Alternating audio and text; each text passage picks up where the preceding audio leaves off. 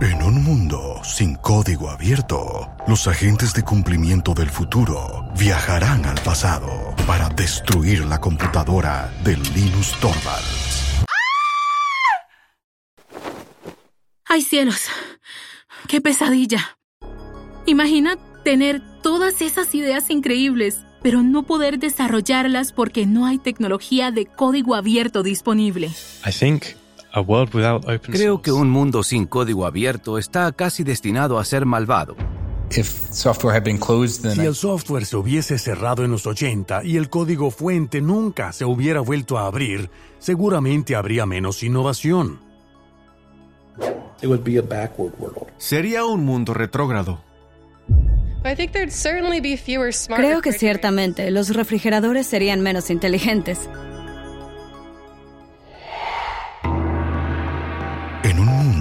Sin refrigeradores inteligentes.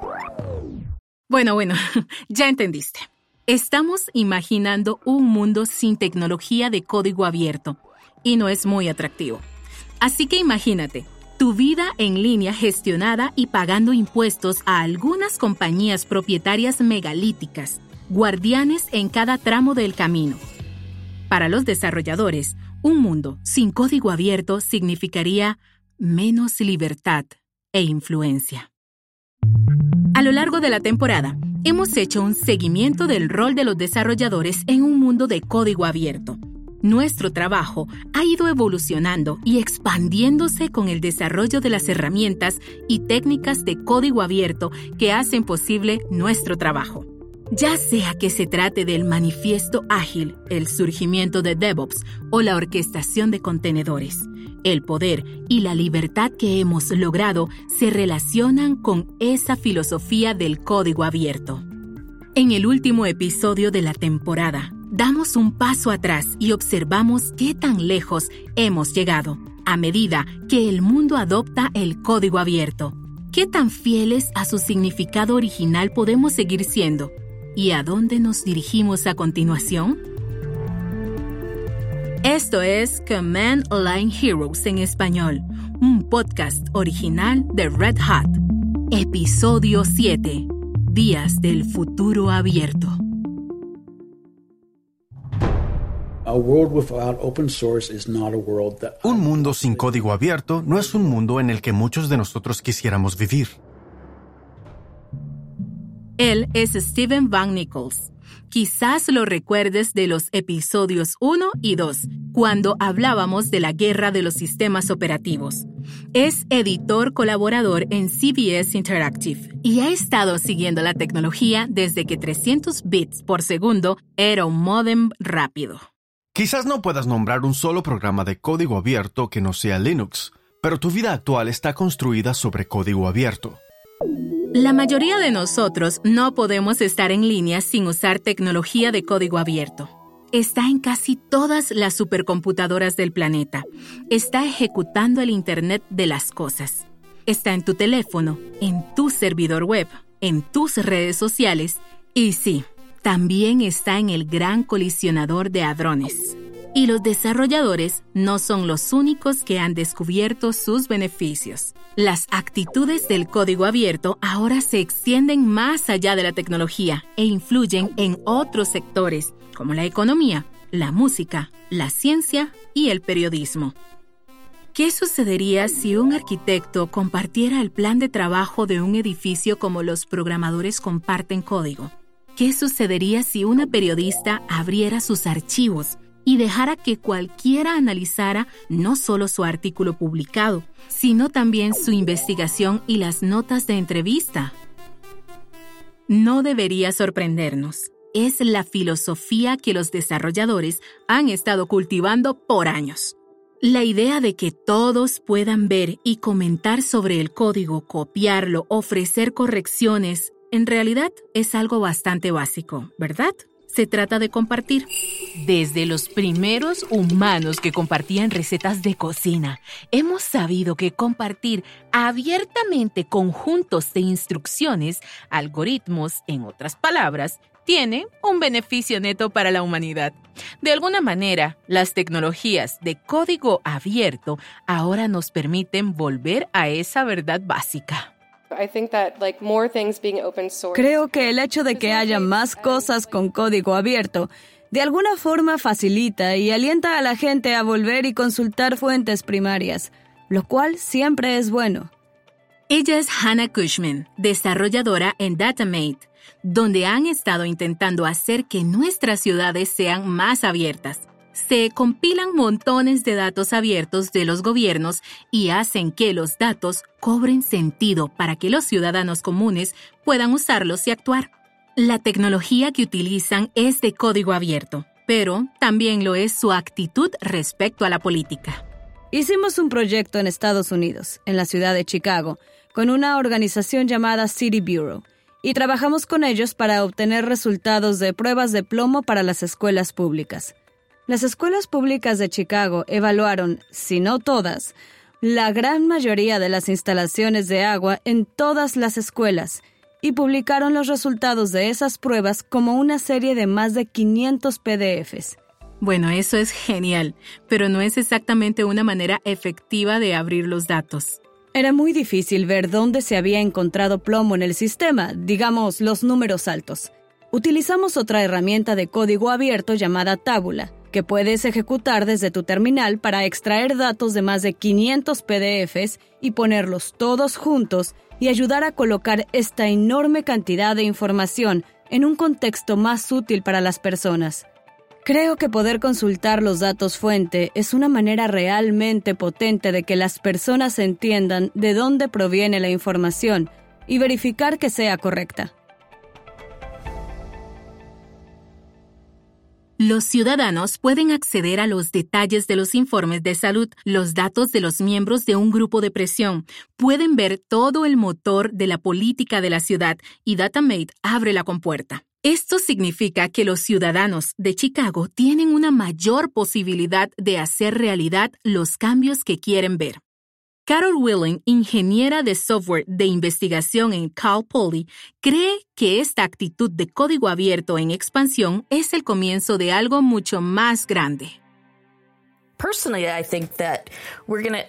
Personalmente, creo que vamos a evolucionar e ir más allá de software de código abierto a hardware abierto, gobierno abierto, educación abierta, colaboración abierta e innovación. Creo que seguirá evolucionando el código abierto comienza a verse más como una ley de la naturaleza que solo una consecuencia del mundo de la tecnología. Las personas han sido caritativas y han dedicado su tiempo gratuitamente por miles de años, así que no es nada nuevo. Pero lo que es nuevo sobre el código abierto y que ha cambiado profundamente el mundo es la capacidad de que los grupos trabajen juntos para construir algo más grande que lo que podrían construir por su cuenta. ¡Qué gran idea! Tomar una tecnología completamente nueva y usarla para volver a ideales muy antiguos. Pero no nos emocionemos demasiado. Las definiciones pueden tornarse confusas a medida que más gente comienza a definirse como código abierto. Comienza significando algo que es simplemente gratis, o algo que es crowdsourced, o incluso algo que puede personalizarse. Por ejemplo, si te permito elegir qué tipo de chispas colocar en tu helado, ese no es necesariamente un postre de código abierto. Pero si te muestro cómo hacer tus propias chispas, te dejo mejorar mi receta de chispas y luego te doy mi aprobación para compartir ese secreto con otros, ahora ese es un delicioso código abierto.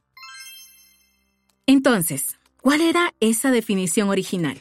Es bastante simple, pero debemos seguir repitiéndola. Para que sea realmente código abierto, tiene que haber un código o un plan de trabajo o una receta.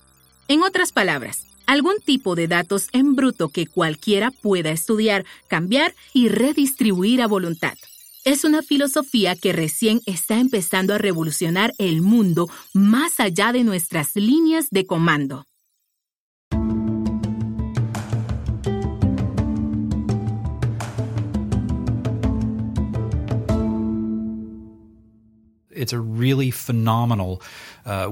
Es una manera realmente fenomenal de hacer tecnología y me emociona mucho que haya tenido tanto éxito y haber sido parte de eso. Thomas Cameron es arquitecto de soluciones en Amazon Web Services.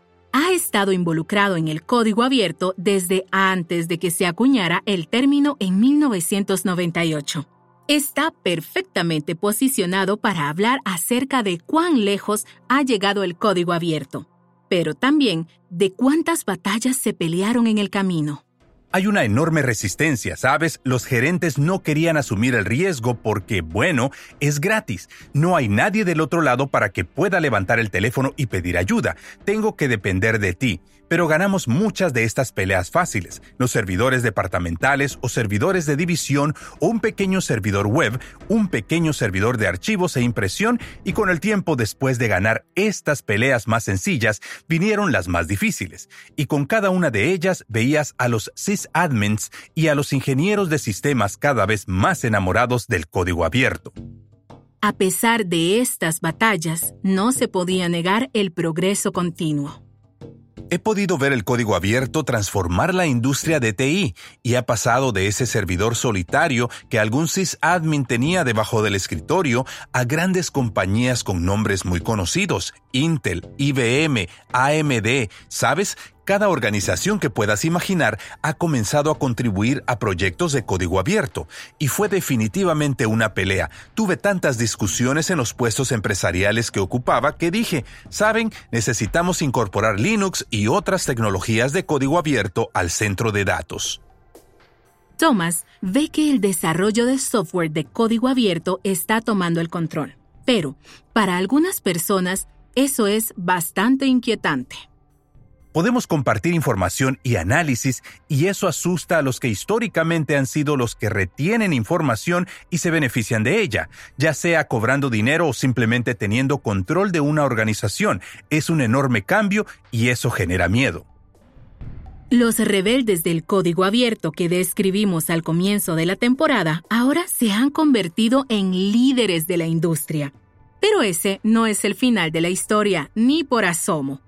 Christopher Tosi es el editor senior de Fixit.io. Ve la disrupción del código abierto como el comienzo de un cambio fundamental en la forma en que las personas en todas partes, no solo en el software, trabajarán juntas. Creo que una de las cosas que ha hecho que el código abierto sea tan poderoso durante las últimas dos décadas es este interés continuo en la descentralización.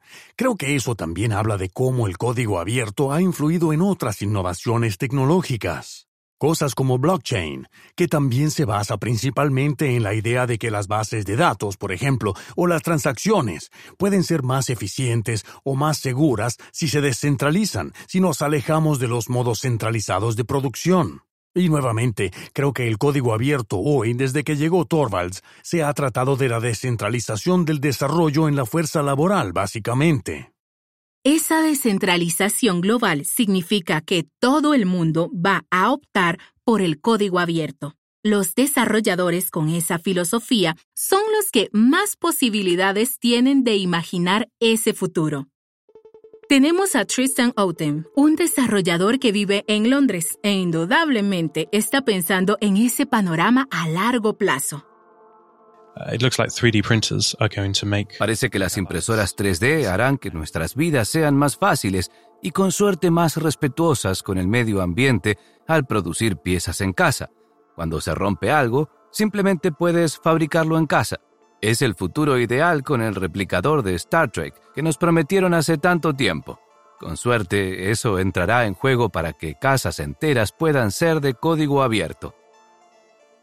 Tristan imagina un mundo donde el código abierto sea la norma, y eso significa que los desarrolladores se conviertan, si no en gurús, al menos en guías, guías realmente críticos.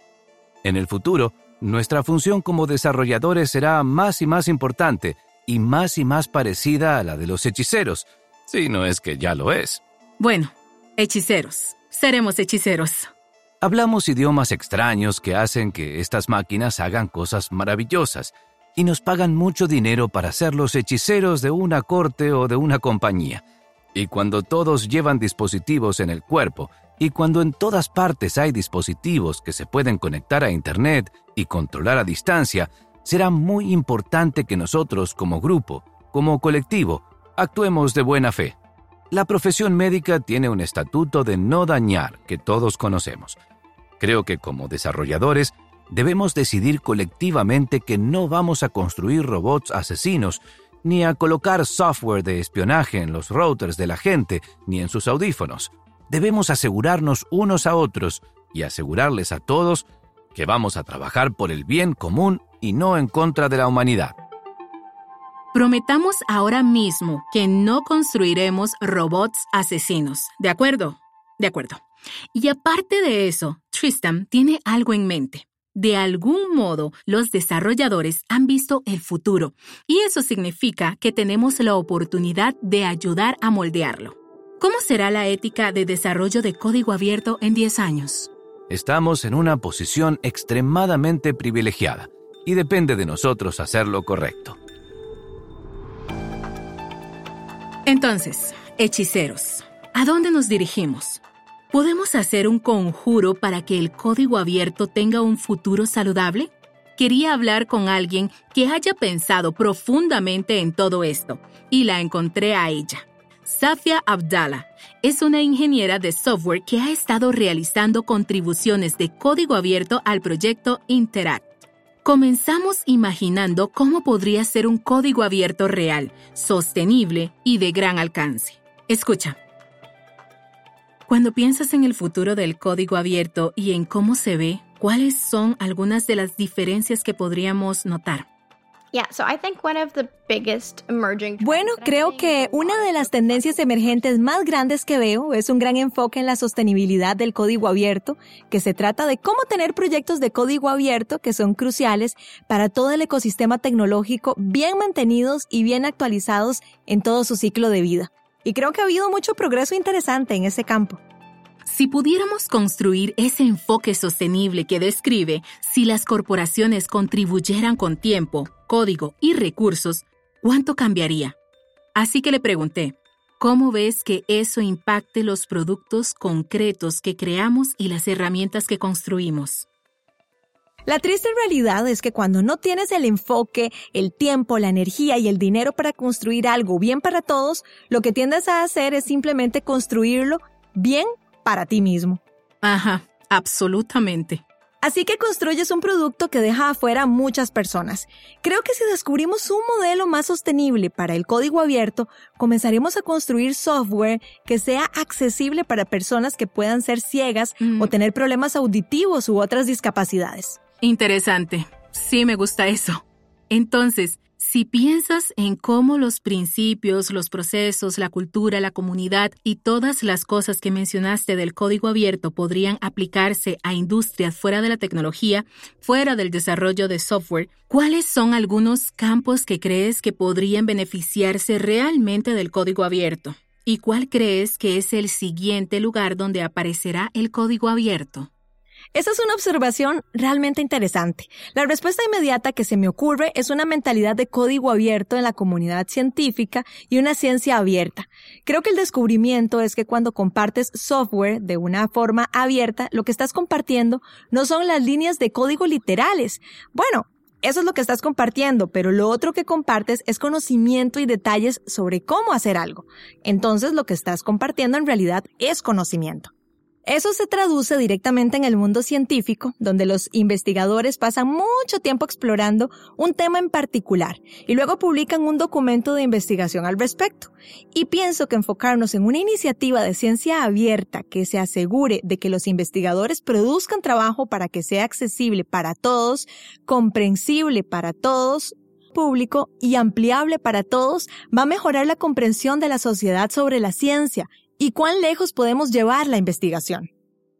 Cuando estaba en la universidad hice una investigación bioquímica y estaba bastante acostumbrada a la pasión por experimentar, investigar, probar cosas nuevas, pero al mismo tiempo quería seguir protegiendo mis hallazgos porque necesitaba ser un autor publicado. Necesitas reconocimiento, que es una parte enorme, enorme del crecimiento académico.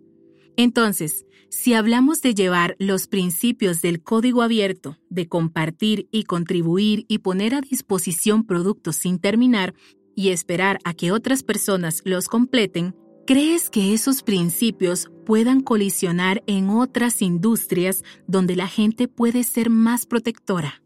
Sí, esa es una excelente pregunta y creo que toca un problema más grande. Para que el código abierto sea exitoso, las motivaciones y los incentivos deben ser, en su mayor parte, extrínsecos. No puedes depender de sistemas que animan a las personas a enfocarse en sus propias metas y motivaciones a costa de los demás y a costa del bien común para la sociedad. Creo que un nivel fundamental debemos reestructurar la forma en que vemos muchas cosas y la forma en que muchos sistemas funcionan para que se enfoquen en el bien colectivo en lugar del bien individual. Es difícil hacerlo, es difícil deshacer sistemas como la titularidad que tiene muchas repercusiones negativas en las universidades. Es difícil deshacer otros sistemas de incentivos que pueden dañar el planeta, dañar a otras personas, dañar el progreso como sociedad pero comenzar a adoptar una mentalidad de código abierto y tomar la iniciativa para comenzar a deshacer esos sistemas contribuirá notablemente. Absolutamente. Entonces, si pudieras recrear el código abierto en su totalidad desde cero, si pudieras volver a construirlo de nuevo, ¿cómo sería tu versión del código abierto? Uf, lo primero que cambiaría respecto al código abierto es sus relaciones públicas y su imagen. Probablemente intentaría construir una cultura o comunidad de código abierto que no transmita esa impresión de que tienes que ser de élite o un desarrollador fantástico para progresar y triunfar. Esa fue una de las principales cosas que me disuadieron. La otra cosa importante en la que me enfocaría es la sostenibilidad del código abierto aumentar la responsabilidad corporativa y la salud de los sistemas de código abierto. Creo que una de las cosas de las que mucha gente no se da cuenta es que varias empresas y plataformas de tecnología muy conocidas están compuestas mayormente por código abierto. Por ejemplo, cuántas aplicaciones web Rails son sumamente rentables y exitosas hoy en día. Y creo que es importante que nos aseguremos de que esas corporaciones tengan una responsabilidad con la comunidad del código abierto y reconozcan el valor que tienen y se lo retribuyan. Bien, en el código abierto de Safia hay responsabilidad corporativa y corporaciones que contribuyen a la sostenibilidad del código abierto. Hay contribuyentes y encargados de mantenimiento que posiblemente cobren por el trabajo que realizan y en términos generales una marca más amable y abierta para lo que es el código abierto. Sí. Parece una excelente versión del código abierto. Me gusta. Gracias. Safia Abdallah es ingeniera de software y contribuye al proyecto Interact. Es parte de una nueva generación de desarrolladores, pero incluso ella lo aborda con la expectativa de que el código abierto sea lo predeterminado. Así que quiero darle un gran aplauso a este nuevo ejército de héroes de la línea de comandos. Ustedes nos mostrarán el futuro. Están viviéndolo ahora mismo. Estarán al frente.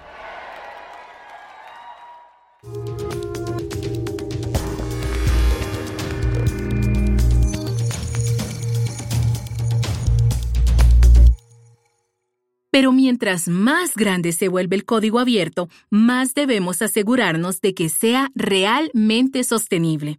Honestamente, hemos descubierto una forma escalable de mantener proyectos de código abierto. Es decir, los kernels Linux consiguieron algunos colaboradores que son empleados de tiempo completo, pero la mayoría de los proyectos de código abierto todavía se mantienen gracias a voluntarios. La obra del código abierto no está terminada solo por habernos graduado del estado de rebeldes. Compañías multimillonarias se están ejecutando en Linux. Los pioneros del código abierto son ahora líderes de la tecnología.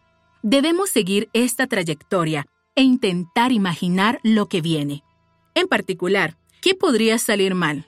Christopher Tosi describe como el código abierto, una vez el elemento de disrupción, es también vulnerable a la disrupción. La revolución del código abierto no ha terminado, porque no es que van a dejar de aparecer desafíos. A pesar de que hoy en día cualquier persona en el planeta que utilice una computadora utiliza código abierto de una u otra forma, no significa que el código abierto esté totalmente protegido de todo tipo de disrupción. Especialmente desde la perspectiva de las personas que están comprometidas con los objetivos originales de las comunidades de código abierto, donde cosas como cloud computing realmente complican todo de cierta manera. ¿Cómo será el código abierto? Christopher menciona cloud computing y en el episodio 6 describimos cómo depender del centro de datos de otra persona definitivamente complica los objetivos originales del código abierto. Es un terreno difícil y todavía estamos viendo de qué se trata. A medida que avanzamos, tendremos que hacer memoria de nuestras raíces. Todos los jóvenes rebeldes necesitan ese momento holográfico de Obi-Wan. ¿Recibirán un recordatorio del pasado?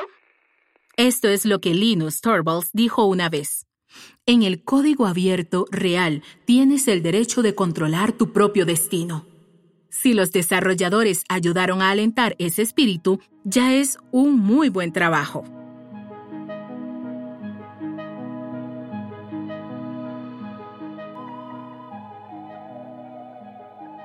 Entonces, este es el episodio final de la temporada 1. ¿Puedes creerlo?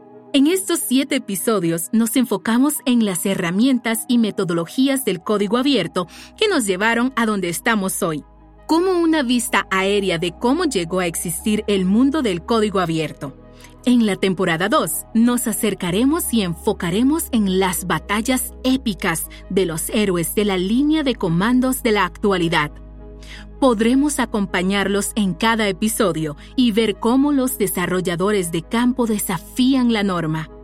Estas son historias de la vida real que moldean el futuro de nuestra industria.